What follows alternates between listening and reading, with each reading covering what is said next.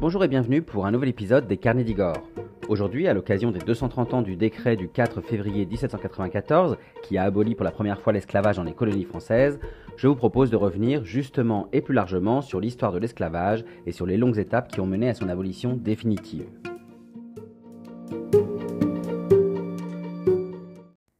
4 février 1794, il y a 230 ans cette année, en pleine Révolution, la Convention nationale, cette assemblée élue au suffrage universel masculin en septembre 1792 et qui instaurera la Première République en France, eh bien le 4 février 1794, la Convention nationale vote l'abolition de l'esclavage dans toutes les colonies françaises.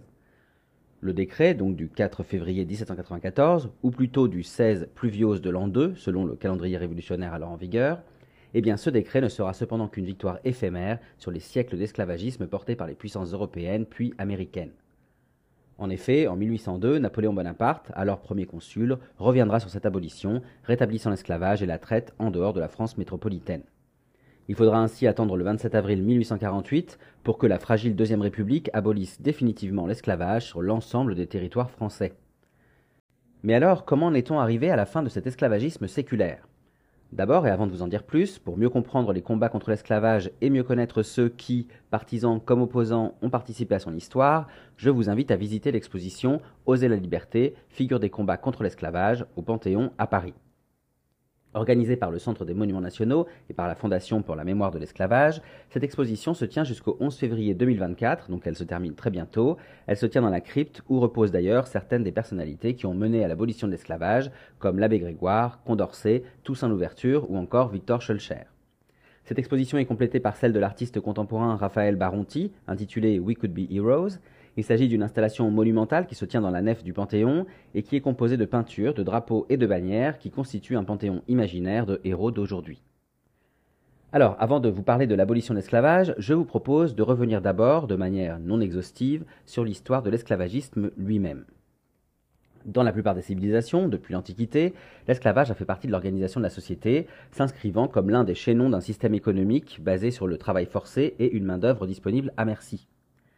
Ainsi, contrairement aux serfs, aux prisonniers ou aux forçats, l'esclave n'a aucun statut juridique en tant qu'individu. À l'image d'une marchandise dénuée de toute dignité humaine, il s'achète sur un marché, se revend, se transporte et s'exploite. Ce commerce, c'est ce qu'on appelle la traite. L'esclave condamné à obéir appartient littéralement à un propriétaire, son maître, et ne dispose ainsi d'aucune liberté. Alors, si à l'origine les esclaves pouvaient être de toutes origines, la couleur de peau en Grèce comme à Rome n'étant pas caractéristique de leur statut, c'est avec la conquête coloniale et la traite des esclaves d'Afrique que la peau noire devient un élément justifiant la condition servile. Il existe ainsi dans l'histoire trois types de traite. La traite orientale ou arabe, dans laquelle les esclaves africains sont vendus aux puissances arabo-musulmanes. La traite intra-africaine, qui, comme son nom l'indique, consiste en un commerce d'esclaves entre royaumes ou pays d'Afrique, et la traite occidentale ou atlantique, où les puissances européennes viennent se fournir en esclaves africains pour leurs colonies. C'est cette dernière traite qui nous intéresse plus particulièrement aujourd'hui. En effet, c'est surtout au XVIe siècle que les principaux royaumes européens vont organiser et systématiser la traite des esclaves en même temps qu'elles étendent leur possession coloniale. La colonisation s'accompagne effectivement bien souvent du massacre des populations autochtones et de l'apport de maladies qui déciment les habitants et donc la potentielle main-d'œuvre locale. Il a donc fallu trouver un moyen de renforcer le nombre de travailleurs sur les nouvelles terres. La traite des esclaves sera la solution privilégiée. Un commerce dit triangulaire, appelé aussi traite négrière, va alors se mettre en place et se développer. Les Européens se rendent en Afrique pour acheter des esclaves noirs. De là, ils embarquent avec eux jusque dans leurs colonies américaines, notamment aux Antilles ou asiatiques, d'où ils reviennent avec de précieuses marchandises qu'ils revendront en Europe, sucre, épices, etc. Les intérêts économiques et géopolitiques l'emporteront longtemps sur la moralité, et pendant des siècles, l'opinion publique, comme les dirigeants, ne verront aucun inconvénient à déporter des millions d'Africains pour les exploiter. Et au final, on parle au global de 13 millions d'êtres humains déplacés en 400 ans. Cependant, il faut noter, dès le Moyen Âge, qu'il existe des tentatives, non pas d'abolition de la traite ni de l'esclavage, mais d'interdiction de certaines pratiques. Ainsi, au 7e siècle, la reine des Francs, sainte Bathilde, proclame la vente d'esclaves chrétiens illégale. Elle proclame que cette vente d'esclaves chrétiens est illégale dans son royaume. De même, l'édit du 3 juillet 1315, cet édit promulgué par le roi Louis X, va imposer l'affranchissement de tout esclave arrivant sur le sol français. En gros, arriver sur le sol de France implique systématiquement un affranchissement, même pour les esclaves. En réalité, il s'agit ici surtout de libérer, euh, à cette époque, les derniers paysans non affranchis et de limiter la traite des populations slaves qui transitaient par l'Europe avant de gagner le Maghreb. D'ailleurs, on notera que le mot esclave vient du latin médiéval sclavus, en référence à l'origine slave des principaux esclaves du Haut Moyen Âge venus des Balkans. Enfin, en juin 1537, le pape Paul III tentera de s'opposer à l'esclavage en dénonçant une incompatibilité avec les principes chrétiens, mais en vain. Finalement, tous ces efforts ne seront donc pas suffisants, et les prises de conscience ne s'appliqueront peu, voire pas, à la traite des Noirs africains qui se renforce au fil des siècles. À tel point qu'en 1685, en France, Louis XIV et son principal ministre, Jean-Baptiste Colbert, mettront en place ce qu'on appelle le Code noir, un code noir qui permettra de déroger à la loi de 1315 dans les nouvelles colonies.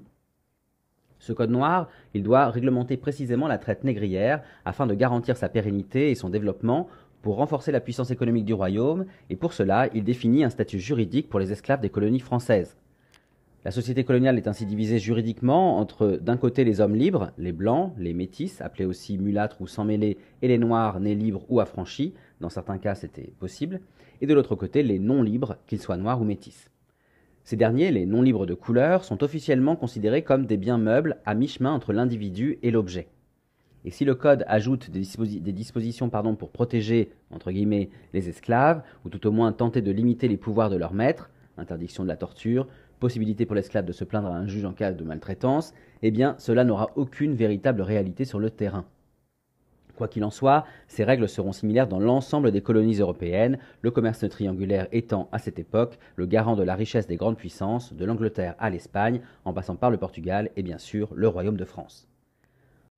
Ce sera le cas également dans les colonies britanniques d'Amérique, qui, en devenant les États-Unis après la guerre d'indépendance entre 1776 et 1783, vont continuer, de manière inégale selon les États, la promotion de l'esclavage et vont contribuer ainsi à alimenter les marchés d'esclaves, malgré l'institution d'une république supposée égalitaire. Pour les esclaves déportés, le sort est le même, quelle que soit leur nouvelle terre d'accueil, ou plutôt je dirais leur nouveau lieu d'abandon et de servitude. Dès qu'ils arrivent, ils doivent une obéissance inconditionnelle à leur maître, ils ont interdiction de chanter, danser ou de perpétuer quelque tradition culturelle ou religieuse que ce soit héritée de leur pays d'origine. Ils ne doivent plus parler la langue maternelle, bien sûr, leur langue maternelle, et surtout, ils ne doivent jamais se rebeller. Comme toujours, l'être humain est plein de ressources, et on le sait, les esclaves se créeront leur propre culture et leur langage, le créole par exemple, afin de contourner les interdictions et de tenter de garder un peu de dignité. Alors, le point de vue sur l'esclavage va évoluer au XVIIIe siècle et des mouvements anti-esclavagistes vont naître un peu partout en Europe. Cependant, la révolte contre l'esclavage n'est pas nouvelle. Il faut en effet savoir que, de sa naissance jusqu'à son abolition, les contestations contre l'esclavage n'ont cessé d'exister, en particulier du côté des premiers concernés, c'est-à-dire les esclaves eux-mêmes. En effet, et c'est évidemment humain, les esclaves ont de tout temps tenté d'échapper à leur sort, par la fuite hors des plantations, appelée le marronnage, par le suicide, certains sautaient des bateaux, euh, des navires négriers, par euh, l'empoisonnement de leurs maîtres, par des révoltes ou encore par le refus de l'enfantement. Certaines femmes esclaves se faisaient ainsi avorter pour éviter que leurs enfants ne subissent le même sort qu'elles. Ici, il s'agissait notamment aussi des enfants issus des viols qu'elles subissaient régulièrement de la part de leurs maîtres et qui, par principe, étaient considérés comme esclaves à leur naissance. Alors bien sûr, toutes ces tentatives de rébellion ou d'opposition étaient durement jugées et punies par l'emprisonnement, les coups ou la mort, et la terreur dans laquelle vivaient les esclaves était ininterrompue. Comme je le disais, face à ces conditions inhumaines, vont naître en Europe les premiers mouvements anti-esclavagistes, tout particulièrement en Angleterre et en France, à la fin du XVIIIe siècle. Un premier mouvement, plutôt anglais, va s'appuyer sur les textes chrétiens, et notamment ceux de la Genèse, pour démontrer qu'un esclave est un homme comme un autre. Partant du constat que tout être humain est le fruit de l'union d'Adam et Ève, il ne peut y avoir de hiérarchie entre les hommes, qui sont donc tous frères. Un second courant de pensée, plutôt français, trouve ses racines dans la philosophie des Lumières, le droit de la nature impose logiquement que les hommes sont égaux, qu'il ne peut être question de race, et qu'ainsi aucun individu ne peut être supérieur à l'autre. Cette égalité universelle, révolutionnaire pour l'époque, est alors portée par des philosophes comme euh, Diderot, Voltaire et Condorcet, ou encore l'abbé Grégoire, qui conjuguera à la fois les aspects religieux et moraux. Pour la première fois ici, il ne s'agit plus de remettre en cause seulement certains aspects de l'esclavage, la violence, la traite, comme cela a pu être le cas dès, la fin du XVIIe siècle, mais il est question de condamner le principe même de l'esclavagisme comme crime contre l'humanité, même si le terme n'existe pas encore. À ces valeurs morales s'ajoutent de nouveaux préceptes économiques. En effet, là où l'esclavage était l'un des rouages essentiels du système commercial et l'une des conditions sine qua non d'une économie puissante, les nouveaux économistes comme François Quesnay ou le libéral Adam Smith vont démontrer son inefficacité. En effet, alors que la loi de l'offre et de la demande devient le moteur de croissance économique dans cette période de pré-révolution industrielle, le travail forcé apparaît, lui, comme contre-productif. Pour augmenter la demande, il vaut mieux une main-d'œuvre salariée, motivée, qui pourra ensuite dépenser l'argent qu'elle gagnera en travaillant, plutôt que des esclaves qui sont bien souvent affaiblis et démotivés par leurs conditions de vie et de travail, et donc moins productifs. Par ailleurs, alors que les insurrections se multiplient dans les colonies, certains mettent aussi en lumière la nécessité de légiférer pour plus de liberté, afin d'éviter les violences comme les destructions, et de préserver ainsi les cultures et le commerce. Les premières sociétés anti-esclavagistes naissent aux États-Unis et se mettent en place dans certains États dès la fin des années 1770, notamment sous l'égide de Benjamin Franklin. Un phénomène qui va s'amplifier après la guerre d'indépendance entre 1775 et 1783, mais un phénomène qui pour autant ne va se cantonner qu'aux États possédant peu, voire pas d'esclaves, donc plutôt aux États du Nord.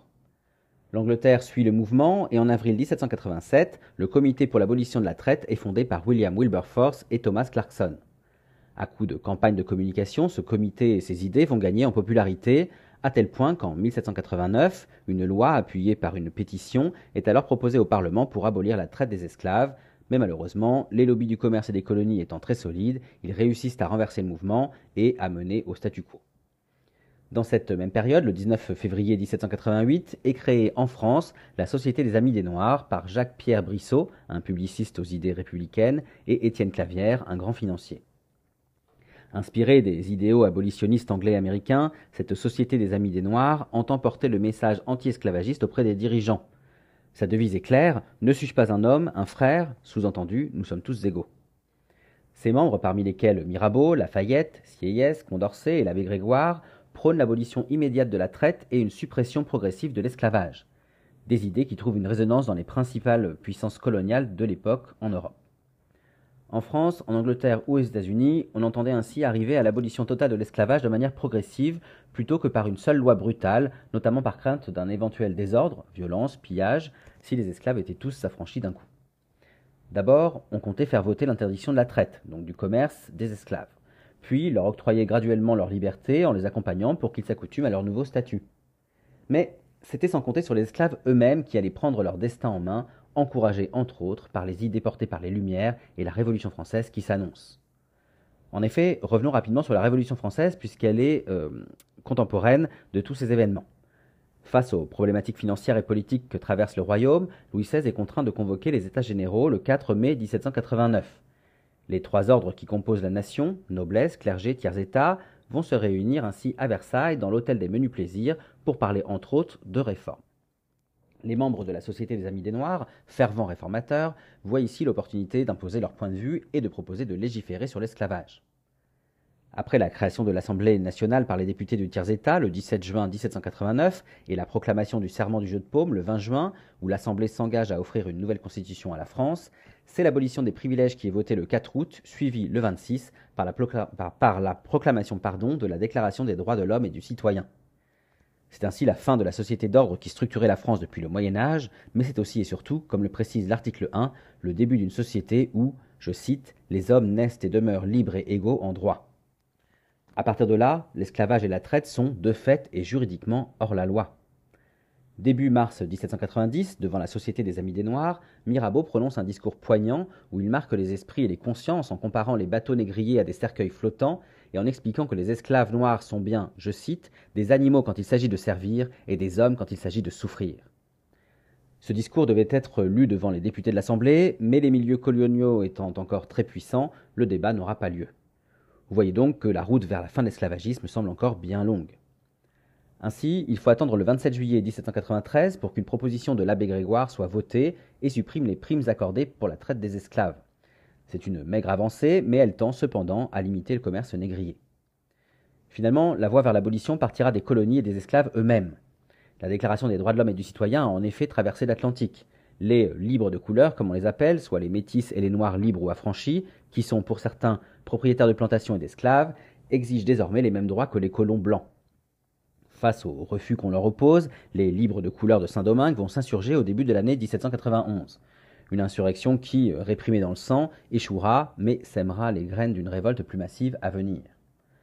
En effet, les débordements du début d'année ont divisé les maîtres d'esclaves, qu'ils soient blancs ou libres de couleur, laissant plus de liberté d'action aux esclaves eux-mêmes. L'insurrection commence ainsi dans la nuit du 22 au 23 août 1791, et pour la contrer, l'Assemblée envoie des représentants et l'armée qui doivent calmer le jeu. Finalement, le 4 avril, un décret est voté pour accorder les mêmes droits aux hommes blancs et aux hommes libres de couleur, l'idée étant que s'ils associent, euh, s'ils associent leurs forces, ils pourront plus facilement rétablir l'ordre. Mais les colons blancs ne l'entendent pas ainsi et refusent son application, l'application de ce décret. En septembre 1792, donc, trois commissaires arrivent alors depuis Paris, ils sont envoyés par euh, la Convention nationale pour tenter d'imposer le décret et de faire respecter la loi. Il s'agit, ces trois commissaires, de Léger Félicité Sontonax, d'Étienne Polverel et de Jean-Antoine Ayot. Cependant, les difficultés s'accumulent. Les divisions sont toujours très fortes entre les libres de couleur et les blancs, la révolte des esclaves continue, et la guerre des puissances étrangères contre la France révolutionnaire, qui sévit en métropole, a gagné les colonies, les troupes de Saint-Domingue devant désormais affronter l'Espagne, la Hollande et l'Angleterre. Face à cette situation qui dégénère, et afin de rassembler toutes les forces contre les armées étrangères, les commissaires n'ont plus le choix sans attendre l'aval de la Convention nationale, donc de l'Assemblée qui gouverne la France depuis l'établissement de la Première République le 21 septembre 1792, eh bien, sans attendre l'aval de la Convention nationale, les trois commissaires proclament l'abolition immédiate et sans condition de l'esclavage à Saint-Domingue le 29 août 1793. L'ensemble de la population, libérée, peut ainsi s'allier aux forces armées pour combattre les ennemis. Trois députés sont alors élus pour représenter le peuple de Saint-Domingue à l'Assemblée, un blanc, Louis-Pierre Dufay, un sans mêlé, Jean-Baptiste Mills, et un noir, Jean-Baptiste Bellet. Alors arrivés à Paris en janvier 1794, ils sont d'abord immédiatement arrêtés comme représentants d'une colonie rebelle. Fort heureusement, ils sont libérés quelques jours après et ils entrent le 4 février 1794 à l'Assemblée où pour la première fois siégera un homme noir, Jean-Baptiste Bellet. Ce même 4 février 1794, ou 16 pluviose de l'an 2, après un long discours expliquant le déroulé des événements qui ont conduit à l'abolition de l'esclavage à Saint-Domingue, la Convention nationale prend une décision inédite et historique. L'abolition immédiate de l'esclavage est légalisée à Saint-Domingue et étendue à l'ensemble des colonies françaises. Les hommes et les femmes, esclaves ou non de ces territoires, deviennent des citoyens et citoyennes égaux en droit à celles et ceux de la métropole. Alors l'application de la nouvelle loi est complexe, mais elle sera effective à Saint-Domingue, donc, puis en Guadeloupe le 11 décembre 1794 et en Guyane. Elle ne s'appliquera pas cependant ni à la Martinique, qui est passée aux mains des Anglais en juillet 1793, ni à l'île de France, l'actuelle île Maurice, ou encore à la Réunion, où les colons seront euh, plus forts et auront gain de cause. La nouvelle constitution de l'an 3, c'est-à-dire en 1795, va inscrire l'abolition de l'esclavage comme principe pérenne et affirmer l'unité législative entre les colonies et la métropole. La loi du 1er janvier 1798, le 12 Nivos de l'an 6, intègre à la République les colonies qui deviennent des départements où le retour de l'esclavage devient impossible. Mais là aussi, c'était sans compter sur euh, l'arrivée d'un homme, un homme qui arrive au pouvoir, un certain Napoléon Bonaparte, qui va en 1802 rétablir l'esclavage dans les colonies françaises. Il faudra ainsi attendre la Deuxième République et le décret du 27 avril 1848, promulgué à l'initiative de Victor Schœlcher, sous-secrétaire d'État aux colonies, pour que l'abolition de l'esclavage soit définitive en France. Alors, pourquoi Napoléon rétablit-il l'esclavage? Pour rappel, après un coup d'État le 18 Brumaire de l'an 8, soit le 9 novembre 1799, le général Napoléon Bonaparte prend la tête de l'État français et devient premier consul. Le nouveau chef d'État a de grandes ambitions coloniales pour enrichir son pays, mais aussi pour concurrencer les puissances économiques britanniques et américaines. Ça tombe bien, en 1800, la France vient justement de signer un traité secret avec l'Espagne, le traité de San Ildefonso, ce traité qui lui permet de récupérer l'ouest de la Louisiane pour développer ce nouveau territoire, donc cette partie de la Louisiane, et rattraper économiquement et commercialement le retard pris par les Français sur les Anglais et les Américains, Napoléon a besoin de deux choses. D'une part, il doit positionner des troupes et une administration non loin des nouveaux territoires, et Saint-Domingue lui semble idéal pour cela. Et d'autre part, il lui faut une main-d'œuvre pas chère et servile pour rapidement exploiter les nouvelles richesses territoriales, soit des esclaves. Bonaparte, influencé par les colons et les milieux de la marine et du commerce, décide, par la loi du 20 mai 1802, de maintenir l'esclavage où il n'a pas été aboli, donc en Martinique, qui est redevenue française, et dans l'océan Indien, donc dans l'île Maurice et l'île de la Réunion. Mais cela ne suffit pas et il décide d'imposer le rétablissement de l'esclavage par la force en Guadeloupe, d'abord, puis à Saint-Domingue. Alors, s'il réussit en Guadeloupe, Napoléon va se heurter à de réels obstacles à Saint-Domingue, et notamment à la volonté d'un homme, Toussaint Louverture. Ancien esclave affranchi en 1776, Toussaint Breda, dit l'ouverture, est un homme libre de couleur. Après avoir participé à l'insurrection de 1791 et après l'abolition de l'esclavage, il va s'allier aux forces républicaines et diriger une armée de 4000 hommes, anciens esclaves pour la plupart, qui vont aider la France à remporter la guerre contre les Espagnols en 1795. Le 31 mars 1796, il est nommé lieutenant-gouverneur de Saint-Domingue, et après avoir négocié la reddition des Anglais qui occupaient encore une partie de l'île, Toussaint Louverture finit par s'imposer comme le réunificateur. Pour le remercier, Napoléon Bonaparte le nomme capitaine général de Saint-Domingue le 4 mars 1801. Il fait ainsi de lui la deuxième personnalité la plus importante de la colonie, après le représentant officiel de la France sur place. Confiant, Toussaint Louverture décide de doter Saint-Domingue d'une constitution propre, prenant ses distances face à un État français qui, depuis le début du consulat, est revenu sur les acquis de la Révolution et a réinstauré un régime d'exception dans les colonies. Ainsi, si Saint-Domingue reste française, elle doit, selon lui, gagner en autonomie. La nouvelle constitution du 8 juillet 1801 le nomme ainsi gouverneur à vie et établit la liberté générale, réaffirmant l'interdiction de l'esclavage sur l'ensemble de l'île. Apprenant cela, Napoléon est furieux et il envoie le général Leclerc et ses troupes pour rétablir l'ordre à Saint-Domingue et par la même occasion l'esclavage. Ses troupes débarquent en février 1802. Toussaint Louverture est capturé lui en juin, puis emprisonné au fort de Joux dans le Jura où il va décéder le 7 avril 1803. Mais la lutte pour l'indépendance de Saint-Domingue ne s'arrête pas pour autant. Jean-Jacques Dessalines, ancien lieutenant de Toussaint Louverture, va poursuivre les combats. Décimées par la fièvre jaune, les armées du commandant Rochambeau, qui remplace Leclerc, mort à son tour, sont contraintes de capituler le 18 novembre 1803. L'esclavage n'est pas rétabli et Jean-Jacques Dessalines proclame l'indépendance de Saint-Domingue, qui devient la République d'Haïti le 1er janvier 1804. Quoi qu'il en soit, la France, qui était en avance sur son temps avec son décret du 4 février 1794, a fait un grand pas en arrière avec la loi de 1802, laissant les devants à l'Empire britannique. Ainsi, alors que la France napoléonienne autorise de nouveau la traite et l'esclavage, l'Angleterre, elle, progresse vers leur abolition et vote une loi interdisant le commerce d'esclaves le 2 mars 1807. Les États-Unis de Thomas Jefferson en feront autant le 3 mars 1807. La France devra, elle, attendre le 27 mars 1815 et le retour de l'île d'Elbe de Napoléon pour mettre fin à cette traite des esclaves justement. Une position qui fait suite aux engagements pris par les grandes puissances européennes, dont la France, lors du traité de Vienne qui, le 18 février 1815, proclame le principe d'abolition universelle de la traite. Par la suite, face aux insurrections dans ses colonies et à une opinion publique de plus en plus informée, l'Angleterre devient la première puissance coloniale à voter une loi d'abolition progressive de l'esclavage le 1er août 1833. La France, de son côté, ne va pas légiférer sur ce sujet avant longtemps, ni sous la Restauration, entre 1815 et 1830, ni sous la monarchie de juillet de Louis-Philippe, donc qui se tient entre 1830 et 1848. Cependant, les idées euh, abolitionnistes continuent d'imprégner la société et de gagner du terrain, notamment sous l'impulsion de la Société française pour l'abolition de l'esclavage créée en 1834. Parmi ses membres, on compte des républicains tels Lamartine, Le Dru-Rollin ou encore Victor Schœlcher, mais aussi des orléanistes comme Alexis de Tocqueville. Tous prônent une abolition non immédiate et progressive de l'esclavage, à l'image de celle promue en Angleterre. Il faut dire qu'ils ont encore en mémoire les débordements et les violences qui ont conduit à la perte de Saint-Domingue. Mais tout ça, c'était sans compter sur l'intervention de Victor Schulcher. Ce commercial, devenu journaliste, partisan de l'abolition progressive de l'esclavage, va radicalement changer d'avis après son séjour aux Antilles entre mai 1840 et juin 1841. Devant les conditions de vie et de traitement des esclaves, qui en réalité n'ont quasiment pas bougé depuis l'Ancien Régime, il est révolté. De retour en France, il se prononce pour l'abolition totale et immédiate de l'esclavage dans les colonies françaises. Son engagement abolitionniste le conduira au poste de sous-secrétaire d'État à la marine et aux colonies, dans le gouvernement provisoire de la toute jeune et fragile Deuxième République, établi en février 1848. Il devient également le président de la commission d'abolition de l'esclavage et initie le décret du 27 avril 1848 qui met définitivement fin à l'esclavage en France. Ce décret d'abolition de l'esclavage, signé dans le salon diplomatique de l'Hôtel de la Marine, place de la Concorde, vaudra à Victor Schœlcher d'entrer au Panthéon en 1949, soit un peu plus de 100 ans après la signature. Voilà, comme vous avez pu le voir, la marche vers l'abolition a été longue, jonchée d'obstacles, de ralentissements et de retours en arrière.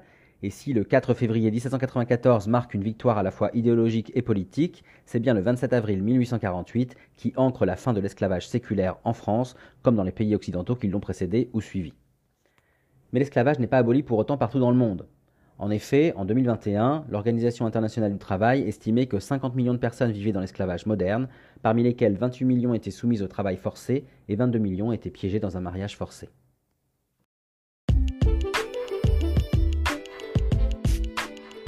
Voilà, j'espère que cette anecdote historique vous a plu et que vous en savez plus sur la longue histoire de l'esclavage et de son abolition. Quoi qu'il en soit, je vous remercie pour votre écoute et je vous invite à vous rendre sur mon site, lescarnedigore.fr, pour retrouver l'article illustré concernant cette anecdote. Vous pourrez également y découvrir d'autres visites de mes lieux historiques et culturels favoris, ainsi que diverses anecdotes à travers les articles et les podcasts dédiés. N'hésitez pas aussi à me suivre sur les réseaux sociaux, Facebook, Instagram, Threads, TikTok et YouTube, où je partage toutes mes actualités en photo et en vidéo. Enfin, et avant de conclure, je profite de ce podcast pour vous inviter à vous inscrire à la lettre des carnets d'Igor, ma newsletter mensuelle dédiée à la culture, au patrimoine et à l'histoire. Pour ce faire, rien de plus simple, il vous suffit de suivre le lien sur mon site, lescarnetsdigor.fr donc. En attendant, je vous donne rendez-vous très bientôt pour d'autres aventures, d'autres anecdotes et d'autres visites.